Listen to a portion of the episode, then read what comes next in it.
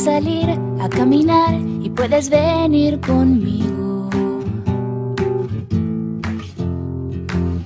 Hola, bienvenidos de nuevo a Emprende la Travesía. En episodios anteriores conversamos sobre emprendimientos sociales y sobre la mentalidad o espíritu emprendedor. En este cuarto episodio vamos a empezar una serie sobre modelos de negocios basados en temas interesantes. En el día de hoy vamos a conversar sobre economía naranja, que no solo se refiere a crear bienes y servicios culturales, sino también a la innovación y a la propiedad intelectual. Para ello contamos con la presencia de Melanie Kors, CEO fundadora de Extremodamente y que es una referencia en este tema a nivel nacional y ya es reconocida a nivel internacional. Bienvenida Melanie, muchas gracias. Gracias a ustedes. Para mí es un gusto inmenso estar con, con ustedes el día de hoy. Además me encanta este proyecto que tienen, así que estoy segura que, bueno, que, que les que va a ser un espacio increíble de ahora en adelante para muchas personas. Así que un honor estar aquí y gracias más bien a mí, estoy yo las gracias por, por esta invitación tan, tan bonita. Gracias, Mary. Para empezar, háblanos de ti y cómo decidiste emprender en el tema de la economía naranja. Oye, Mary, mira, yo, yo esto es algo que he tenido desde, desde niña. O sea, yo siempre digo que cuando, o sea, cuando yo era niña, a mí se las preguntas típicas de, bueno, ¿qué quieres ser cuando seas grande? ¿no? Mi, siempre mis respuestas estaban relacionadas al mundo artístico, o sea, variaba, pero todas iban, bueno, yo quiero ser diseñador de moda, yo quiero ser el profesor de artes plásticas, yo quiero ser cantante de jazz. O sea, yo me, yo me iba como por, por todas las artes. Y, efectivamente ya a medida que fui creciendo, eh, decidí estudiar artes en, en la universidad.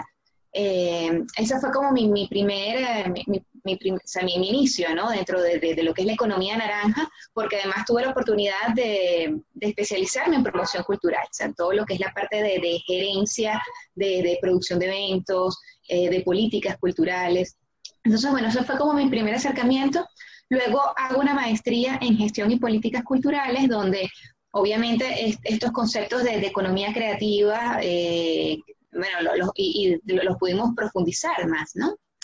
A nivel personal me pasó algo particular y es que yo, bueno, tuve mucha suerte porque mi, mi primer trabajo fue en la, en la Fundación Corbanca, cuando era Corbanca, que ahorita es BOD, eh, en, bueno, pero en, en, el Centro Cultural, no en la Fundación como tal, sino en, el Centro Cultural. Eh, trabajé con, haciendo las exposiciones de arte, conciertos.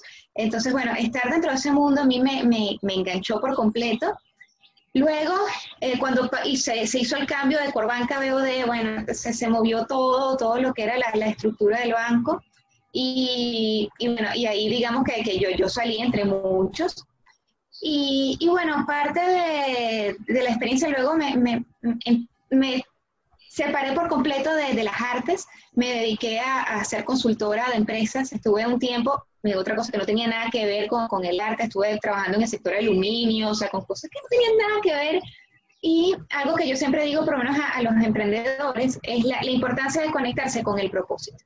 Porque este era un trabajo que, o sea, era un trabajo muy bueno. O sea, mis compañeros de trabajo eran muy buenos, lo que hacía era importante, digamos, era un buen trabajo, me pagaban bien. O sea, digamos que, que era un trabajo que, que cualquier persona hubiese estado feliz.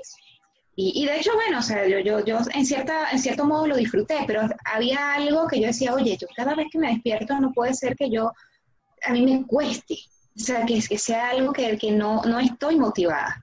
Uh -huh. Y bueno, en eso decidí, ya yo estaba terminando la maestría y decidí, este, este no es el camino, no sé qué voy a hacer, no tengo idea, pero sé que esto no es. Entonces el primer paso es que yo de aquí salgo.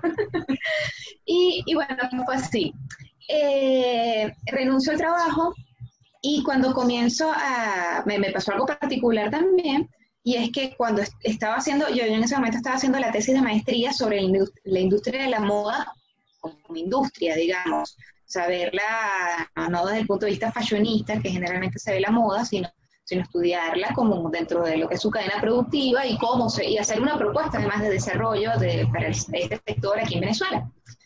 Y bueno, lo particular es que yo, antes de presentar la tesis de la maestría, la, había presentado antes ya en el Centro Cultural Latillo, en el, justo también en, el, en, la sala de conciertos de, del BOD. Entonces yo, bueno, ¿qué está pasando? Y yo dije, por aquí es la cosa. Entonces ahí fue cuando me di cuenta, surge extremadamente como, como una plataforma en un principio para dar a conocer estas investigaciones. De hecho, de ahí el, nombre está relacionado, por eso está relacionado a la moda, eh, porque era una propuesta como irónica, era, era un juego de palabras, pero era, bueno, vamos a, ver la moda desde el otro extremo que tiene que ver con la mente. Es como apartarnos desde el no pensamiento o el fashionismo tonto para, para verlo desde una forma inteligente, ¿no? Y bueno, ahí surge ya extremadamente, empezó, a trabajar eh, como asesora de, de, marcas de moda.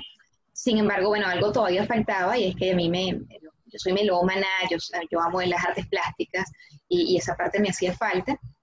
Y bueno, muchos de, de, las personas que ya conocía, que, que, trabajaba con muchos cantantes, artistas plásticos, me decían, Melanie, lo que tú estás haciendo en moda es necesario para todo el sector cultural, o sea, como que yo, yo lo necesito también, o me llaman, Melanie, pero ya va, necesito hacerte una pregunta, ¿no?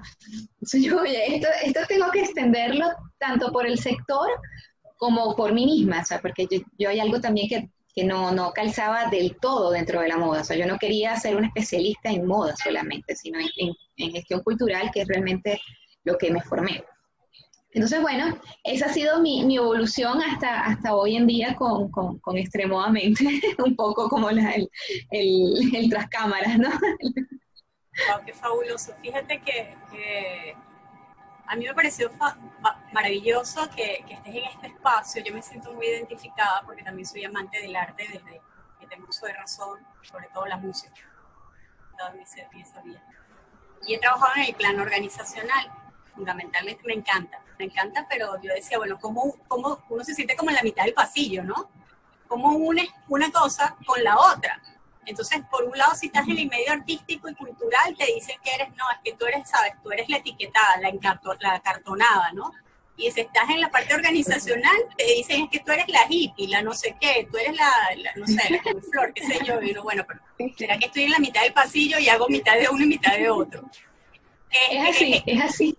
Sí, totalmente. Es, es, una experiencia muy bonita que hayas podido llegar a, unir esos dos mundos, que en teoría, en teoría, pudiera mucha gente verlo como separado, pero realmente no lo son. Cuando uno busca una vía eh, o, o identifica la oportunidad que hay en el mercado. En función de eso nos gustaría conocer un poco más de tu emprendimiento y que nos converses un poco ¿Cómo identificaste? Bueno, de alguna u otra manera lo estás diciendo, ¿no?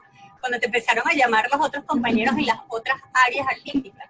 Pero ¿qué fue lo que tú identificaste allí? Que dijiste, aquí es donde conseguí finalmente unir estos dos mundos locos para que no me digan de un, lado, no me etiqueten de un lado ni me etiqueten del otro.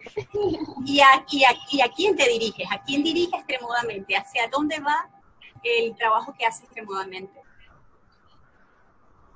Sí, es que efectivamente esto digamos que fue la, parte más, eh, más personal. O sea, lo que estaba comentando ahorita es esa identificación que tuve desde, desde mi experiencia ya, ya más personal. Sin embargo, profesionalmente, eh, o sea, al estudiar lo que es la, la, economía creativa, la gestión cultural, las políticas culturales, o sea, eh, me di cuenta también de la necesidad que hay en el mercado de eso, porque como dices, uno, uno está como ahí en el medio, ¿no? y tal cual, o sea, eh, eso siempre nos van a ver así, o sea, los, los, artistas nunca nos van a ver como unas personas creativas, sino como una persona gerencial y, y, dentro de la gerencia nos van a ver como un hippie, ¿sabes? eh, ya yo estoy acostumbrada. Pero, sí, sí, aquí sigue, eso, eso no va a parar. y, y yo creo que esa parte de lo que yo pude, pude notar es, bueno, la importancia también de concientizar sobre el arte como un sector económico, porque efectivamente esa, y, parte del artista, el mismo artista no se concibe de esa manera. El artista está acostumbrado a hacer arte y a prepararse en arte, su formación está ahí. O sea, un actor está, eh, digamos, enfocado en ser mejor actor, un músico en ser mejor músico, un diseñador de moda en, en, la técnica en moda, ¿no? Pero, o sea, eso no es la clave del éxito. O sea, eso es importante, o sea, porque eso es lo que hace que, que, que ese producto, servicio cultural salga y salga con calidad. Pero para hacer crecer un emprendimiento cultural y creativo, para hacer posicionar estos, estos nombres dentro de una industria y, y hacer crecer además al país, o sea, digamos, la, la cultura dentro del país, o sea, es necesario voltear la mirada a esta, a, a esta visión más, más estratégica, ¿no? Eh, eh, los datos de economía naranja son increíbles. O sea, cuando hablamos de economía naranja estamos hablando de un sinónimo, esto es un, concepto nuevo, eh, digamos, con ese, ese, término, ¿no? Pero ya los gestores culturales desde hace años, desde los años 60, se ha venido eh, trabajando, que es el concepto de industrias culturales y creativas. Entonces, que al final es, lo mismo, o sea, es el impacto económico que genera este, este tipo de, de, actividad, ¿no? Entonces, bueno, cuando, cuando uno ve los datos, son impresionantes, porque estamos hablando, o sea, nosotros que venimos por lo menos de un país petrolero, estamos hablando que la economía naranja está generando tres veces más riquezas que los miembros de la OPEP. Entonces, como que, hey, o sea, e, eso es algo que hay que voltear la mirada a ver. O sea, nosotros aquí en un país en crisis, o sea, e, es algo que debemos ver entonces, o sea, porque ya nos dimos cuenta que el petróleo no es la salida. entonces, bueno, aquí hay una salida que yo creo que es bastante importante y que hay que apostar. Entonces, digamos que esa fue como esa, eh, esa necesidad también que yo pude ver desde, digamos ya desde la parte más intelectual, ¿no? Y bueno, a partir de ahí, o sea, yo, yo en extremadamente, y, bueno, pues en la maestría me, me dediqué mucho a, a profundizar y a, y a, estudiar el tema de las industrias culturales y creativas aquí en Venezuela, y a partir de ahí pude también hacer como diagnósticos y propuestas. Y, y me di cuenta que hacían falta tres cosas para fortalecer eh, la economía naranja aquí. Una es el tema de capacitación, sea, capacitación en temas eh, gerenciales, en temas estratégicos, porque, bueno, como estaba diciendo antes, los, artistas tienen capacitaciones en otras cosas, no en esto. Entonces, eso, eso es algo que es fundamental. Además, cuando se habla de creatividad y del valor, el valor creativo, o sea, de cómo las ideas producen valor, es como que, bueno, estas ideas no, no, no, son, no solo es la idea, o sea, para generar valor hace falta crear un modelo de negocio. Entonces, bueno, una era esa, la, la capacitación, otra es la promoción del talento, o sea, porque, y además aquí estábamos acostumbrados a, consumir de afuera, o sea, consumir de otros países, lo venezolano no era bueno, ¿no? O sea, el hecho en Venezuela no, no, no valía la pena. Entonces, saber que las cosas que se están haciendo acá, promocionar eso, y además ver que no estamos solos, o sea, como que no, no, no es que no es que está Maripili ahí, que estás tú María por acá, que estoy yo por acá, es que somos muchos, sea, realmente somos muchos los que estamos en esto y eso es importante visibilizarlo para nosotros también motivar. Y la tercera, exacto, Exacto, de identificarnos, de vernos las caras.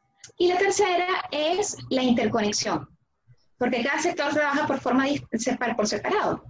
Y cada artista además, o sea, es como que cada músico no sale de su, de su estudio o, o, el artista plástico de su taller. es importante la interconexión, porque para hacer un concierto, bueno, está el músico, pero el músico necesita quien lo viste. O sea, el músico necesita quien le tome las fotos, necesita un registro audiovisual, necesita el, el catering para, para el, los camerinos, o sea, necesita un diseño gráfico, necesita mil cosas. Entonces, todo el, el diseñador de moda necesita entonces al músico para que lo promocione. Entonces, bueno, a partir de ahí yo concebí extremadamente eh, como una plataforma que, que pudiera fortalecer estas tres, estas tres áreas. Entonces, esas son como las tres áreas a, las que yo me dedico dentro de Extremadamente, o sea, la capacitación especializada en artistas, enfocada a todo el tema de emprendimiento cultural y creativo, eh, la promoción del talento y, eh, bueno, la, interconexión de sectores que al final, bueno, toda la base de datos me ha generado conocer, o sea, me, me ha permitido conocer muchísima gente que al final siempre están, Melanie, estamos, estoy trabajando en, unos videos y, necesito que, que, formas parte del equipo de producción porque, y, bueno, y voy agregando gente que, que, se necesite, ¿no? En el equipo. Entonces, bueno, esa es parte, digamos, de, de, lo que hoy es hoy extremadamente, siempre basándome en, en, esa investigación sea, y no hacer las cosas por, por, bueno, porque leí un libro y ya, o sea, sino, sino realmente hacer algo, porque eso es una de las preocupaciones también, ¿no? De cómo la economía naranja, o sea, al popularizarse las cosas, tiene un lado bueno y un lado malo, ¿no?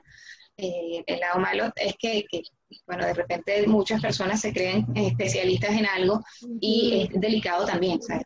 No hacerlos, a trabajarlos desde lo que es el conocimiento y la, la investigación. Entonces, esa es, esa es como la, la base y de ahí se, se, generan como estas tres, estas tres grandes áreas. Excelente, Melanie. De hecho, es muy importante lo que acabas de, de decir porque resumiendo, tú encontraste tu propósito, lo relacionaste con tu preparación, que eres una persona que está muy bien preparada en el, en el área cultural, lo uniste con ese propósito, lo identificaste y pasaste a crear tu emprendimiento que realmente se ve que te encanta, se ve que te motiva, Porque la mejor forma de descubrirlo es eso, que la persona habla con emoción, que todas las mañanas se levanta feliz porque lo va a hacer. La mejor manera de descubrir que una persona no está con su propósito es que, es que cuando abres los ojos y sabes que vas a ir a trabajar, dices, ay, qué fastidio, tengo que trabajar. En cambio, cuando tienes tu propósito, te levantas en la mañana y te levantas súper feliz a cumplir todas las actividades que tienes para ese día porque estás haciendo lo que te apasiona y de paso desde todos tus conocimientos. Y también dijiste algo muy importante. Les enseñas a las personas que son artistas de cualquier ámbito que eso es un talento que puede ser capitalizado, que es rentable, que es económico.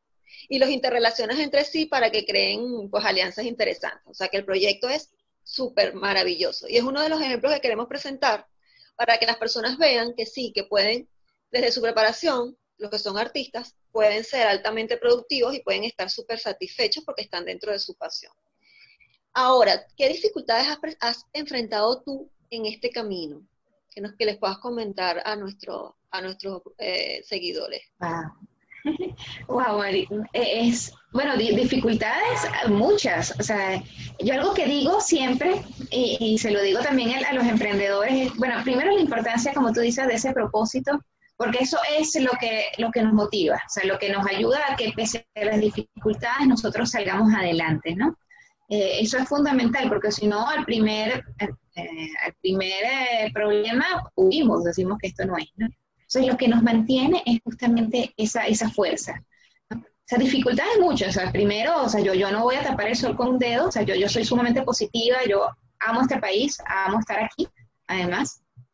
Y, y bueno, yo, yo eso lo, lo, disfruto mucho, pero no voy a tapar el con un dedo. O sea, que hay problemas a los que a los que yo tampoco eh, me escapo, ¿no? yo tengo problemas de internet, se, me, se va la luz, se va el agua, hay, problemas de hiperinflación, hay, hay, mil, hay mil cosas eh, dentro de lo que es el, país, eh, de toda esta crisis que estamos pasando, que obviamente nos, nos afecta y yo creo que hace que, que los emprendimientos muchas veces es, o sea, sea, sea, como un poco más lento el, el proceso de, de, crecimiento en muchos casos, ¿no? Porque, bueno, nos enfrentamos a, a grandes retos, a lo mejor en otras circunstancias, bueno, es, en un segundo eso, eso toma más fuerza, ¿no? Pero eh, eh, uno le tiene que poner como mucho más amor y mucho más esfuerzo. Eh, bueno, así por lo menos ustedes tienen ahorita, emprende la travesía y es, tienen ese proyecto, pero se, se encuentran a fallas de internet, ¿no? Entonces es más difícil llevarlo a cabo que, que, en unas condiciones normales. particularmente, o sea, personalmente yo creo que Oye, a, veces, y, creo que le debe pasar a muchos emprendedores, es esa, a, veces esa impaciencia. O sea, el, querer, hay, hay, veces como, como todos, o sea, que yo, yo como humana que soy, hay momentos que también me pregunto, wow, ¿será que estoy haciendo lo correcto? ¿Será que es así? O sea, uno, uno duda, o sea, uno duda y eso, eso también es parte del proceso, porque no es lo mismo o sea, yo, yo venía de eso, de, un trabajo, estaba como consultora, ganando súper bien, eh, trabajaba, hacía el proyecto y luego me desconectaba de todo. Eh, sea, Tenía tiempo para mí, para mis cosas. Ahorita estoy dedicada al 100% extremadamente, eh, sin saber a veces, eh, o sea, el ritmo es completamente distinto, el ritmo económico, el ritmo de, esfuerzo, de, trabajo. Y, y, a veces uno como que, wow, ¿será que? Pero, pero al final uno siempre retoma eh, eh, esa, esa, fuerza justamente por eso, porque uno tiene esa pasión tan grande que uno dice, no, claro que es esto. O sea, si yo esto me hace feliz. y, uno cuando ve hacia atrás, uno ve el recorrido y uno dice, oye, o sea, yo no esperé, en, el año pasado yo no esperé estar donde estoy ahorita. Entonces eso, eso sin duda termina siendo una gran motivación más allá de las limitantes, más allá de, de, esos problemas que uno puede haber o esas trabas que, que en el momento puede haber es avanzar, o sea, no quedarse enfrascado en las dificultades. Por eso eh, parece, puede, puede sonar quizá un poco cliché, ¿no? Pero la idea es levantarse y seguir avanzando. Y creo que el tener la conexión con lo que amas, con lo que te gusta, con lo que te sientes identificada, es lo que te permite ir, ir manteniéndote, porque hay días de días. ¿No? Hay días en los que de repente tienes toda la emoción del mundo, como probablemente hay días en los que dices, no, esta vez me quiero quedar acostada porque sin la internet, sin la gasolina, así no, no, no, no, mejor me quedo durmiendo. Bueno, está bien, es válido. pero lo importante es que, bueno, al día siguiente nuevamente te conectas y sigues avanzando. Así que... Mira, totalmente. A mí, a mí este año me pasó algo particular. O sea, yo, yo comencé el año con tres proyectos maravillosos que decía este va a ser mi año. O pero uno, uno me emocionaba más que otro, ¿no? Tres macro proyectos. Y los tres en una semana se me cayeron con toda la pandemia. O sea, yo me quedé en el aire, yo dije, ¿qué voy a hacer ahora? Además, todas las alianzas que he venido haciendo, no, es que se, se, se, cayeron las alianzas, pero o sea, mis clases en Cultura Chacao, o sea, me las cancelaron, mis clases en Escuela de Emprendedores me las cancelaron, o sea, los eventos que estaba produciendo, adiós. Y yo, wow, o sea, me, quedé, yo pasé como tres semanas en un eterno domingo. Así como que, ¿qué voy a hacer, Dios? O sea, de verdad, para mí fue un proceso, fue como un luto que tuve por, por ese tiempo, ¿no? Pero lo importante es no que, como tú dices, no quedarse en esa energía. O hay un momento que uno tiene que decir, ok, bueno, pasó esto, ¿qué hago ahora? Y a partir de ahí, o al, final para mí ha sido un año muy bueno.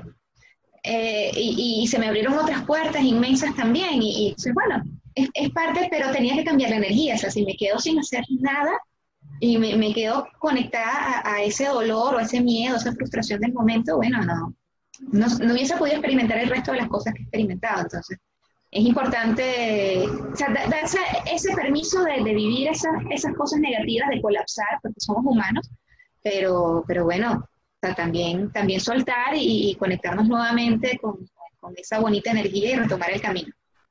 Entonces, luego de que nos has comentado cómo has, has superado tus propios tus propios desafíos particulares, los propios inconvenientes y también los inconvenientes del, del contexto que, que tenemos actualmente.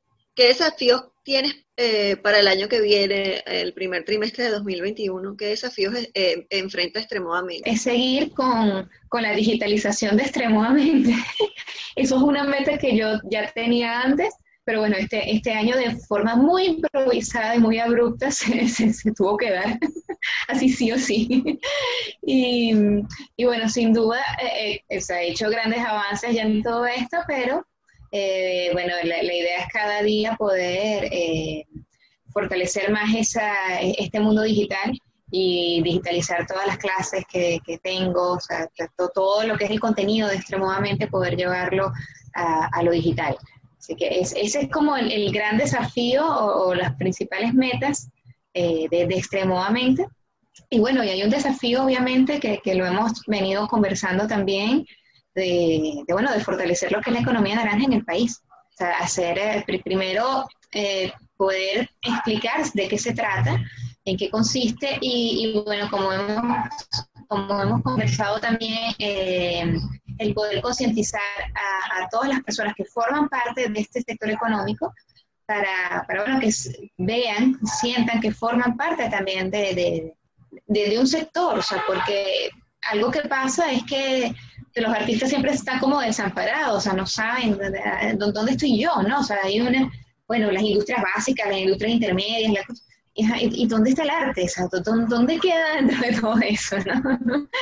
Entonces, hacer ver que, bueno, que hay un sector dedicado a, todo el tema cultural y, creativo, porque la economía naranja va más allá de también de lo cultural, hay, muchas, o sea, cuando hablamos de cultural hablamos principalmente de, las actividades relacionadas a las artes plásticas, ¿no? a las artes tradicionales. Pero cuando hablamos de creatividad o de industrias creativas, estamos hablando de industrias que si bien no se consideran culturales propiamente, sí tienen la particularidad de que la creatividad pasa a ser un insumo dentro de su cadena productiva que termina aportándole valor a ese producto o servicio final. Entonces ahí entran, además de, todas estas actividades culturales, entra la, lo que es el diseño, el diseño de todas sus áreas, diseño de moda, diseño gráfico, diseño industrial, entra el software, entra la publicidad y, hasta eh, entra también, eh, o es lo que se está hablando ahora, que, entra como, como la creatividad forma parte también de otros sectores más tradicionales y cómo le aporta valor a esos productos tradicionales, ¿no? que forman las industrias intermedias. Entonces, eh, es un concepto muy amplio que hay que seguir también eh, concientizando, fortaleciendo, eh, creando alianzas y buscando la manera de crecer todos, porque yo, por lo menos que, que, que estudio, me especialicé en, en tema también de, de, diseño de políticas culturales Eh, aquí no, prácticamente no las hay, o sea, hay, entre comillas, ¿no? hay algo con lo que no se cuenta. Y entonces lo bonito también de todo lo que está surgiendo aquí en Venezuela y que es lo que he venido también hablando en varias de las, de las participaciones de los congresos que he tenido eh, en estos días, es que Venezuela yo lo veo como un caso de éxito de cómo un, país que, generalmente, o sea, generalmente cuando uno habla de políticas culturales desde arriba se forman ciertos lineamientos que ayudan a crecer esa masa, ¿no? Hacia abajo. Aquí, cuando eso carece, está pasando es al contrario, o sea, la masa está creciendo, o sea, nos estamos fortaleciendo desde bases. Y, y yo tengo fe y, confianza de que esas bases que, que nosotros estamos armando y todas estas interconexiones que estamos haciendo, eso va a subir, eso, eso no, no, no, se va a quedar aquí. Entonces, se, se, está dando un proceso a la inversa, como, como puede ser en otros países, y yo creo que esa es la, una gran riqueza y sin duda uno de los grandes retos, digamos, como, como vocera también eh, de, todo lo que es el tema de, economía naranja. que bueno, que y bueno, y ustedes también todos, o sea, nos, tenemos que sumar a, esa movida de, de, hacer, de hacer ver eso desde, desde las empresas B, desde la economía circular, desde la economía creativa, desde el emprendimiento. O sea, eso es, fundamental y es un reto, yo creo que, que, todos debemos asumir también. Sí, así es. La educación es el, el secreto del éxito y del desarrollo, porque las personas tienen que saber algo para poderlo desarrollar o para saber que están dentro de ese contexto y que no están abandonados. Mira, yo, por ejemplo, a lo mejor un, diseñador cree que no tiene nada que ver, resulta que sí. A lo mejor un, un, ingeniero de software que está creando pues un videojuego, un nuevo programa, una nueva aplicación, cree que no tiene nada que ver y también tiene que ver. Entonces es muy importante dar a conocer toda, todo, toda esa información y todo lo que pueda abarcar el tema para que las personas que se sienten como que no están identificadas ni están en ningún, en ningún ámbito, están en este en la economía, la economía naranja. Y también tiene que ver, por supuesto, con la economía circular, porque todo se puede integrar. Entonces, nuestra labor, en mi caso, en la economía circular, es dar a conocer, educar y que todas las personas que estén interesadas reciban una, una mano amiga que los, que los ayude, los enseñe y les, y les explique todas las cosas que tienen en su, en sus proyectos que a lo mejor ni siquiera entienden, pues las implicaciones y todas las posibilidades que tienen de éxito con eso muy importante. Y además de que, no solamente, tú decías algo bien importante, ¿no? Porque en el nacimiento de una política de Estado, en muchas en las experiencias tradicionales, efectivamente viene de arriba hacia abajo. Pero cuando uno evalúa el ciclo de la política pública, también está un tema que sube a la agenda. Y ahorita, en la misma medida en que se visibilice este, este proceso, en la misma medida en que todas las personas que trabajan en el área creativa se identifiquen en, el sector de la economía naranja, este, puedan ir subiendo esa agenda a que a partir de allí se generen políticas, programas. Pero además de eso, que haya esta interrelación, esta articulación tan importante y tan necesaria. Que tú estás diciendo que tienen que desarrollar eh, el conocimiento de que eso vale, de lo que, que lo que saben vale dinero.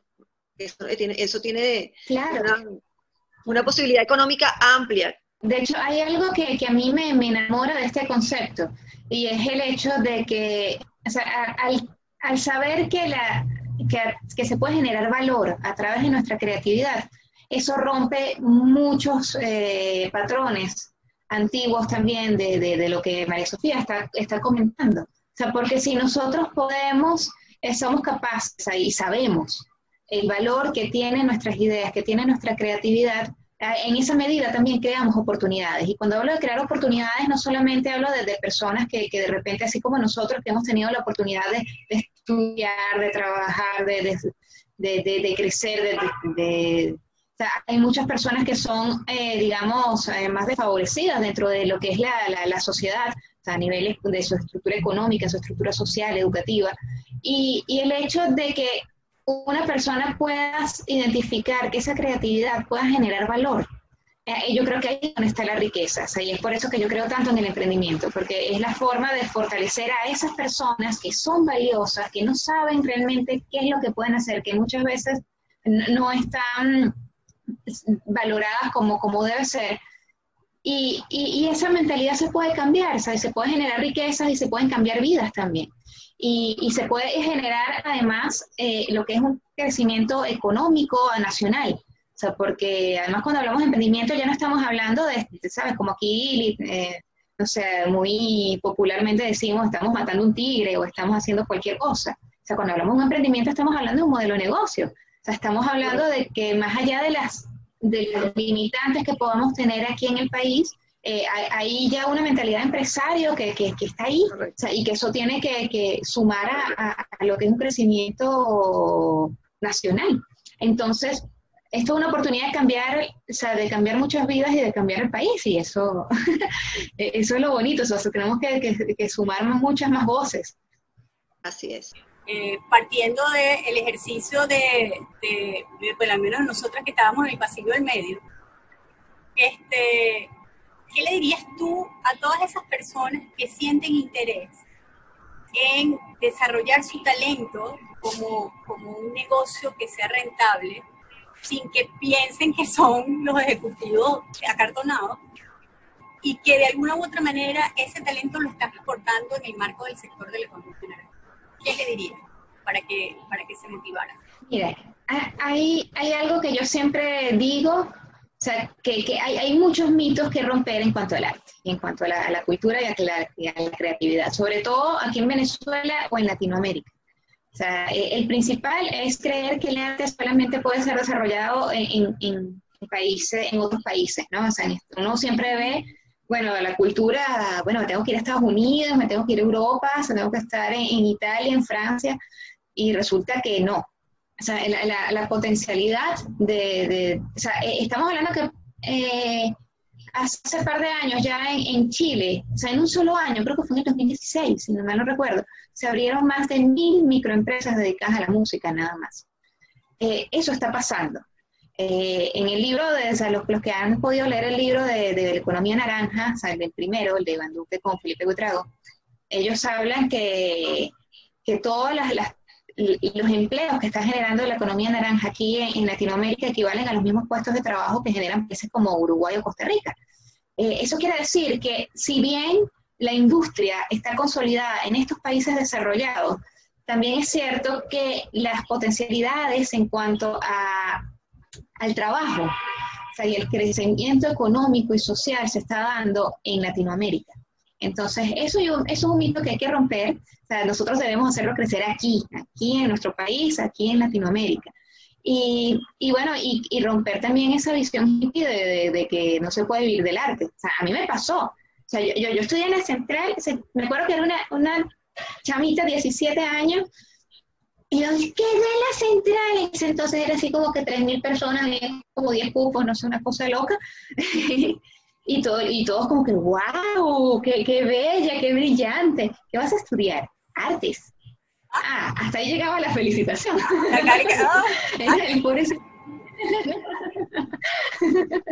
¿Sabes qué, qué, va a pasar? Entonces, eh, esos son mitos que hay que romper. O sea, eh, sí se, claro que se puede vivir del arte y se puede vivir del arte aquí en Venezuela. O sea, hay muchos casos de éxito. O sea, no, no, no hablo nada más, digamos, de, de, de mi experiencia hablo desde las muchas personas que sí estamos aquí todavía, que estamos haciendo cosas y, que nos va bien. Entonces, pero es importante también romper esa mentalidad, porque si no rompes esa mentalidad, no te va a ir bien ni aquí ni en la China. Entonces, es importante romper esos mitos. Entonces, en pocas palabras, estamos hablando de dos cosas bien importantes. Casi nada, de lo cual nosotros ya hemos hablado también en este espacio, ¿verdad, María? Una, por un lado, este, justamente todo el tema del trabajo y el fortalecimiento de, darnos cuenta de la importancia que, implica el desarrollo de una economía en un país a partir de la creatividad, de la innovación y de la cultura. Y aquí en Venezuela tenemos una riqueza brutal, realmente brutal, se pierde de vista. Y la otra, que es uno de los temas que, forman parte de la línea transversal de Emprende la Travesía, casi nada la mentalidad emprendedora. O sea, cómo tú tienes que empezar a romper creencias, a desmitificar cosas para a partir de allí poder avanzar, porque este, si no, eh, indistintamente del sector, inclusive en el cual te encuentres, pero claro, en el caso del sector de la economía naranja es mucho más complejo porque hay una etiqueta grandísima. pero en la misma medida que uno trabaja en uno y que, y que rompa con esas creencias que son limitantes, en esa misma medida avanza. Así es, así es, totalmente de acuerdo. Bueno, Melanie, este, de verdad ha sido un verdadero placer tenerte en este espacio. Este es tu espacio, no creas que te vas a escapar tan fácilmente. Eh, este, estarás aquí y estarás en otro episodio, no te creas tú, porque además como, como tú misma lo expresabas y también lo decía Maripili, o sea, es necesario un trabajo de alianza, eso es lo que va a permitir que se logre avanzar muchísimo que ya nos quitemos esa mentalidad de la competencia, sobre todo cuando hablamos también de las mujeres emprendedoras, como en el marco del el desarrollo económico generamos sororidad y eh, eh, partiendo de allí, bueno, cómo generamos bienestar hacia afuera, en nuestra región y también en el mundo, porque también se puede hacer. De verdad, yo me siento súper contenta de que estés aquí este, y nos vemos en, en próximo espacio. Así es, Melanie. Estamos muy contentas de haber conversado contigo. Fue una conversación muy interesante. Y como dice María Sofía, estás cordialmente invitada a episodios futuros para seguir ampliando sobre, sobre este tema tan interesante y que tiene tantas aristas que se pueden eh, explorar en diferentes, en diferentes disciplinas, no solo culturales, sino en otros, en otros ámbitos. Muchas gracias. Sí, bueno, primero quiero agradecerles a ustedes dos por, por esta invitación. Claro que sí, espero poder acompañarlas y, y, bueno, formar parte de la familia también de Emprende la Travesía. Y yo también me pongo a la orden desde este, nuevamente. Espero también tenerlas en el espacio en Mentes Naranja, que estoy todos los miércoles también. Y bueno, eh, yo creo que es importante esto, o sea, crear estos espacios y estas alianzas es, fundamental. Esa es la manera de, de fortalecernos. Así que, les, agradezco muchísimo, les deseo todo el éxito del mundo en este proyecto, que sé que va a crecer muchísimo. Y, bueno, nada, para, para cerrar, eh, yo creo que las palabras finales es que, que no se detengan. O sea, eh, eso como estaban comentando, ese, ese espíritu emprendedor hay, hay, que mantenerlo. O sea, una cosa es el emprendimiento, el emprendimiento en algún momento crece y se convierte ya en una empresa y ya de repente no va a ser un emprendimiento lo que tenemos, ¿no? Eso es lo que hay que apuntar también. Pero el espíritu emprendedor sí debemos mantenerlo ahí. No debemos estar siempre las maneras de, crecer, de adaptarnos, de, innovar. Eh, y bueno, eso, eso nos tenemos que conectar con eso. Siempre van a haber días malos, pero eh, eso, eso, no puede, no puede paralizarnos. Así es. esto es todo por hoy. Los invitamos a seguirnos en nuestros futuros episodios donde continuaremos presentando modelos de negocio basados en, temas interesantes. El próximo modelo es el, basado en, tecnología. Nos seguimos bien. miedo atrás, no importa ya dónde a salir a caminar.